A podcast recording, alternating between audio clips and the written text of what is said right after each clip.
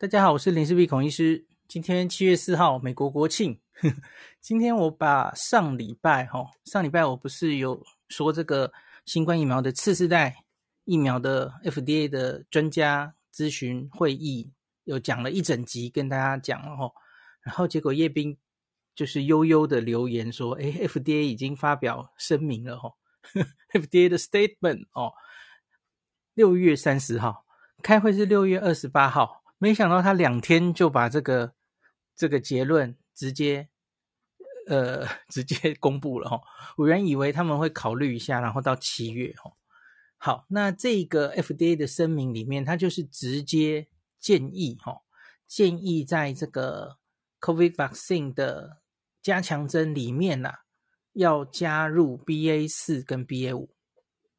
它这个 B A 四 Dash 五，我觉得应该是 B A 四或 B A 五应该就够了啦。吼，好，那主要现在看起来好像比较呃有优势的是 B A 五这样子哦。那 F D A 就直接建议要包括 B A 四跟 B A 五。那专家会议下投票的复习一下吼，他投票的这个结论其实是要包括 Omicron，可是他没有说是包括什么 Omicron 嘛，吼。我上次不是说这样没有建设性吗？好，他现在就超有建设性了。他就说，请包括 BA 四跟 BA 五，请重做哈，BA one 不行哦。好，这个这个这个结论到底是好是坏哈？好，那这个声明其实也不长了哈，他就很短的就直接把那个会议的结论哈，就稍微讲了一下哈。那他就说，我们在星期二的时候，FDA 召开了这个独立的专家委员会，哈，来讨论我们到底应不应该改变我们现行疫苗的成分。那在这个二零二二年的秋天，在冬呃秋天还有冬天季节之前，哈，我们要打的疫苗到底应该不要改成分这样子，哈。那他说，目前现行的新冠疫苗呢，FDA 已经授权它使用。然后他挽救了非常多的美国人，还有全球人的生命哦。可是我们也同时看到了新冠病毒，哦，它是持续的在突变、在演化的哦。那而且它最近还产生了就是传播力非常高的变种病毒，像是奥密克戎这样子的变种病毒哦。那他要强调哦，专家们其实都这个。赞同，而且也看到资料，就是目前原始的这个疫苗呢，它对于防止最严重的后果，像是住院跟死亡，还是有效的哈。那可是，在这个疫苗已经授权后的很多研究，我们再再看到哈，这个疫苗的它的保护效益随着时间会下降。那而且对于很多的变种病毒，它的效果也在变差，特别是 Omicron 哈。那虽然我们用一个加强针可以让它恢复部分的保护力，然后对于重症、对于住院的保护力也可以再提升哈。那可是我们后续的研究也还是看到哈。在你打了加强针之后，这些保护力还是会随着时间慢慢的下降的哈。那所以因此呢，他们在考虑这个到底进入这个秋天、冬天之前呢，那我们到底应该要怎么样才能有一个安全而且有效的加强针，施打在全美的民众上面哦。那而且是要针对不管是现在流行的，未来可能会流行的这一些变种病毒哈。那经过六月二十八号的一个完整的讨论之后，绝大多数的这个专家委员会成员呢，他们都同意应该要包含这个 Omicron 的成分。那在投票之后呢，那还有他们这个。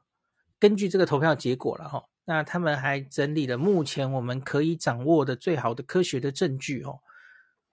那这就直接讲结论了哈。他说，我们已经建议这些疫苗开发商哈，应该要更新他们的疫苗，然后呢，要把 BA 四、BA 五的 S 蛋白放进现有疫苗的这个成分之中，而去做一个 bivalent 双价的加强针疫苗。好，讲得很清楚了哈，它是要它原始株还是留着，那可是放进奥密克戎的 BA 四、BA 五，做成一个双价的加强针疫苗哈，他做出了选择了哈。虽然没有当天委员会没有经过投票，所以呢，那这个然后希望可以来得及在大概就是他是写 early to mid fall 哈，就是。秋天早一点，或到中间的秋天这样子就可以开始开打哈。我们相信接下来的这一年可能是一个一个转换期，就是这个修正后的加强针开始可以开打了哈。因为因为这个定位是加强针，他说还没有建议他对于这个 primary vaccine primary 的两针哈，就是两剂基础针，目前还没有。改变的打算哈，那因为什么呢？因为这个 FDA 不管是莫德纳或是 BNT，其实都已经就是这不是 EUA 了哈，它已经是正式上市的疫苗，正式批准上市的疫苗，然后他们其实已经在在证明它对防重症是有效的哈，所以目前是先还不用改变。所以就是在基础针已经打完的人，他才假打这个刚刚提到的这个双价的加强针吼，这是他们给厂商的建议吼。然后很多厂商他们已经报告在临床试验中吼，用这个这个更改过的加强针，那他们是用 BA one 来做了吼，他们已经有一定的成果了吼。那他们还是建议你们要把这些资料完整的资料，那个送交给 FDA 来审查哈。那在这个你们做出 BA 四、BA 五的任何成果之前，因为其实这个平台技术放进新的，就是更改病变变种病毒株这些资料，其实应该都是可以互相参考的哈。你前面假如更改到 BA one。然后看到的一些成功或是状况，那之后你改 BA 四、BA 五很可能也会遇到嘛，哦，所以他需要审查所有你目前已经做出来的资料，哦。好，然后当然也还是希望他们做出 BA 四、BA 五的这个新疫苗之后，还是要开始临床试验这样子，哦。那只是这个我有跟大家讲过，这个不一定。不知道 来不来得及哈，动物实验应该是 OK，可是人的临床试验大概就哇，你看现在离希望开打也不过三个月了哈，这个不知道来不来得及哈。最后就是只是官话哈，就是会致力于跟原本做的都一样，然后就是希望保持这些透明度了哈。那 FDA 会持续把他们未来的计划就跟各方都沟通，然后他。要让这个疫苗 approve 的的任何的资讯都会保持公开透明，哈，大概就是这样子。好，FDA 的声明大概简单就是这样了，哈。所以哇，你看讲得很死哦，他就说希望厂商去做出双价疫苗，而且是 BA 四跟 BA 五的成分，哈。好，那这是六月三十号发生的事。那可是很妙的是，哦，同一时间 也是欧洲的六月三十号，所以其实好像应该是。欧洲的六月三十号先发生，先发生了一个会，然后美国才是六月三十号早上哈。那我来念一个，这个很有趣哦。诶，这是欧洲的法规单位哈，E N A 嘛哦。那跟美国 FDA，那他们在六月三十号一起啊，主持了一个次世代疫苗的 workshop 工作坊。那也一样啦哈，他也是要讨论。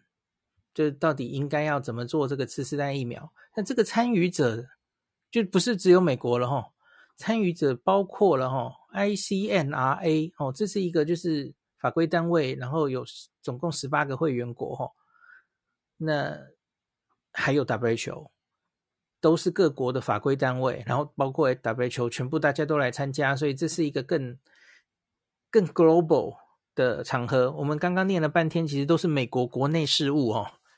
他们顶多只找了一个 WHO 来一起报告哦。好，那可是这个在更 global 的场合哈，我觉得这一场会议的的会议记录看起来讨论就比较全面了哦。那他他们在这个会议上，这个 ENA 就后来就发了一个新闻稿哦，说他们取得了一些共识哦。那第一个我就念给大家，其实也很简单了哦。第一个，目前疫苗不管是基础剂或是追加剂，对防重症、住院、死亡都有保护力，鼓励继续使用。这个其实刚刚 FDA 也有讲哦。那第二点，新冠病毒持续演化，减少目前疫苗对感染跟轻症的保护力哦。那三，虽然我们现在看到奥密克戎 BA 四跟 BA 五在世界很多地方建成主流，可是呢，之后新的变种株有可能很快就会将它取代。那我们这几个月其实已经看到很多了嘛，哈，BA one 没风风靡多久，BA two 就出现。然后在美国是 BA 二点一、二点一也干掉了它一阵子，然后后来就 BA 四、BA 五就出来了哈，每一个都没有多久，很快很快的就把前面的取代掉了哈。那初步资料显示哈，在 mRNA 疫苗，假如我们加入 Omicron 株作为加强针的话，可以增加并延长这个保护的时间。这个资料可能主要是由莫德纳那里来的哈。那双价 mRNA 疫苗可能可以增加免疫的广度哦，就是它不只是对奥密克戎本身，它对于其他呃之前的那些阿尔法、贝塔什么的哦，综合抗体也都可以有效的提升哦，双价哦。那第五点，这样的疫苗应该一开始只用于加强针，就是做于追加的了哦，已经打过基础剂型的人。那是否能用于基础剂型呢？这样子的双价疫苗，哦，这要等待更多资料哦。这个结论跟 WHO 那个声明一样哦。好，第六点重要了。第六点是美国没有没有写进来，当天完全没有碰到的 issue 哦，包含其他变种株的疫苗，比方说贝塔贝塔变种株，也可能可以考虑作为加强针哦。如果临床资料。显示它对于奥密克戎跟其他的变种株可以产生足够的综合抗体，主要就是这一点。这一点我就觉得比美国呃全面多了哈，因为明明莫德纳还有 Sanofi 都已经做出类似的结果了哈。那你没有没有道理说，假如真真的这个呃厂商他评估哦，他觉得用贝塔做其实不错，而且。其实你看，以莫德纳来说，贝塔其实一年前就研发出来了，它其实有更多追踪的数字。那那那岂不是其实是更好吗？然后更更久的安全性追踪的数字，那持久度都都资料比较多嘛？吼，那到底用贝塔跟用奥密克戎资料谁优谁劣？吼，我其实那天资料好像没有看到，因为那天主要是。莫德纳就是主主力放在报道奥密克戎的双价疫苗哦，我觉得其实应该值得回头来看一下。对啊，你没有一定要用奥密克戎啊，特别是你看啊，我我们其实现在打这个四四代疫苗，都是希望尽量增加对于未来还可能出现的变种株的广度嘛，哈。它出现任何往任何方向演化，你可能其实都有一定程度的抗体可以被建立哦。那你十月开打的时候，很可能 BA 四、BA 五就是已经烧完了，对吧？那很多人以群体来说，很多人得了 BA 四、BA 五，他就有针对了，他有一个新的最最近的保护力。可是你你在这个时候要再打 BA 四跟 BA 五的疫苗。这到底有没有很大的意义呀？你会不会其实，假如是打一个贝塔，会不会反而对于对付那个未来可能的拍病毒，搞不好是更有效的？当然有可能啊，对不对？谁知道拍长什么样子哦？那所以我就觉得，美国规定的这么 specific，我就是要你做两价，而且包含 BA 四、BA 五的这件事啊，真的是最好的 strategy 吗？你确定吗？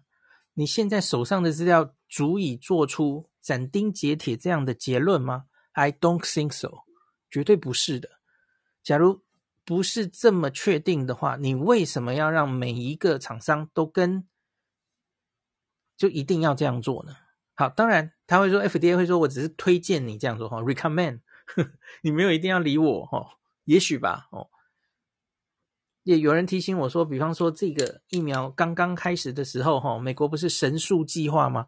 因为美国政府出了非常多钱嘛，那可是现在已经不是那个时候了嘛，哦现在其实已经正式上市，然后各家。现在的研发，我美国政府我不知道有没有出钱了，大概没有哈，因为这这几家跑在前面的都已经赚钱赚的很多了哦，所以他们自己在投入研发的话，我觉得有何不可？为什么不让这些人哈各自尝试不同的做法？比方说，Novavax 就觉得自己其实不一定需要改次世代疫苗，它原始疫苗其实产生的综合抗体就还算足够哦。然后，BNT 觉得自己做单价的 Omicron 疫苗好像效果就不错了哈，是最好的，比双价好。那你为什么一定要逼人家做双价呢？也许疫苗性质就是不一样啊。因为你知道吗？现在你说双价有机会，这个呃 durability 哈，那个持久度哈，那个抗体比较广，那个是莫德纳做出来的。你确定辉瑞是这样子吗？那你要辉瑞做出一样的资料，你才能这样建议，对吧？那当然还有别的疫苗嘛，哈，Sanofi，Sanofi 一定要听你的去这样做吗？我觉得未必吧。他他就做一个贝塔，然后我们不要把鸡蛋放在同一个篮子里，这这不是比较好吗？吼，就如同当时全世界针对新冠要研发疫苗的时候，有人做 mRNA，有人做次单位蛋白，有人做腺病毒载体。不把它放在同一个篮子里，这这不就是才有成功的机会嘛？吼，好，那个这个声明我还没有念完。这个会议的声明第七点，有许多证据还在收集中。吼，那这个开会参加的专家们都法规单位这些人就强调，吼，要小心的检视这个不断出来的这些新的资料，来决定每一个新的次世代疫苗的适用性。吼。就是这些各个，比方辉瑞做出来的，呃，Sanofi 做出来的哈，那新的资料会越来越多哈，都要很小心的判断就对了哈。那法规单位强调，新疫苗如果开打的话哈，因为现在可能预期，假如你要十月开打，搞不好这个人体试验是来不及出来的哈，所以你搞不好就是只有很初步的资料，就要广泛开打了哈。那你要有事先计划好的这个真实世界保护效益的研究方法，吼，先规划好，那以便及时我们能知道这些打下去的疫苗对于感染、住院跟死亡的保护力，吼，没有办法从临床试验做出来，可是你实际上打下去之后，你要有很快的，就比方说当时在以色列整理出来这些资料，吼，可以及时获得这些资讯，吼。那更详细的讨论内容还有这个结论，他们说再过几天会在这个 ICNRA 的官方网站会进一步的公布哦。那我刚刚我现在进来 ICNRA 的网站哈，呃，好像还没有看到它有更新。来，我看一下它的 news，对，应该是还没有哈。好，这个假如它进一步有更新，我可能会再把它放在那个 podcast 的最前面，给大家参考哦。好，所以做一个小结论，就是我觉得这个次世代疫苗哈，到底应该怎么做啊？有一点莫衷一是的感觉哈。专家们讨论来讨论，我觉得最最好笑的就是我刚刚讲的这个，在欧洲开的会哈，六月三十号，然后就是 FDA。一起主持，那主持的就是 Peter Marks 啊，就是前几天开会的那个啊，然后结果他转身开完这个会哈，在 FDA 就自己公布了刚刚我我前面那段念的新闻稿，FDA 就直接说我们建议要做 BA 四跟 BA 五，对，你们不是刚刚才跟全世界的法规单位开完会沟通过吗？哎，结果你美国怎么自己就说要这样搞啊？我真的觉得有点奇怪呀。对啊，你看我刚刚念完的，不管是 WHO 还有这个 ICNRA 都没有斩钉截铁的说一定要用 BA 四跟 BA 五做，对吧？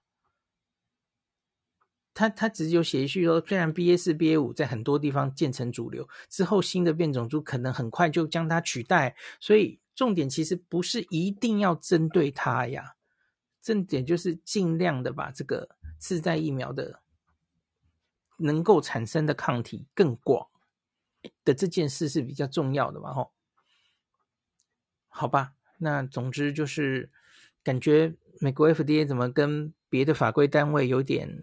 不太一样的立场吼，那厂商们到底会听谁的呢？吼，那这个就是接下来在次世代疫苗可能还有蛮多的的话题吼，那这个以后有机会的话再帮大家整理。好，今天就讲到这里。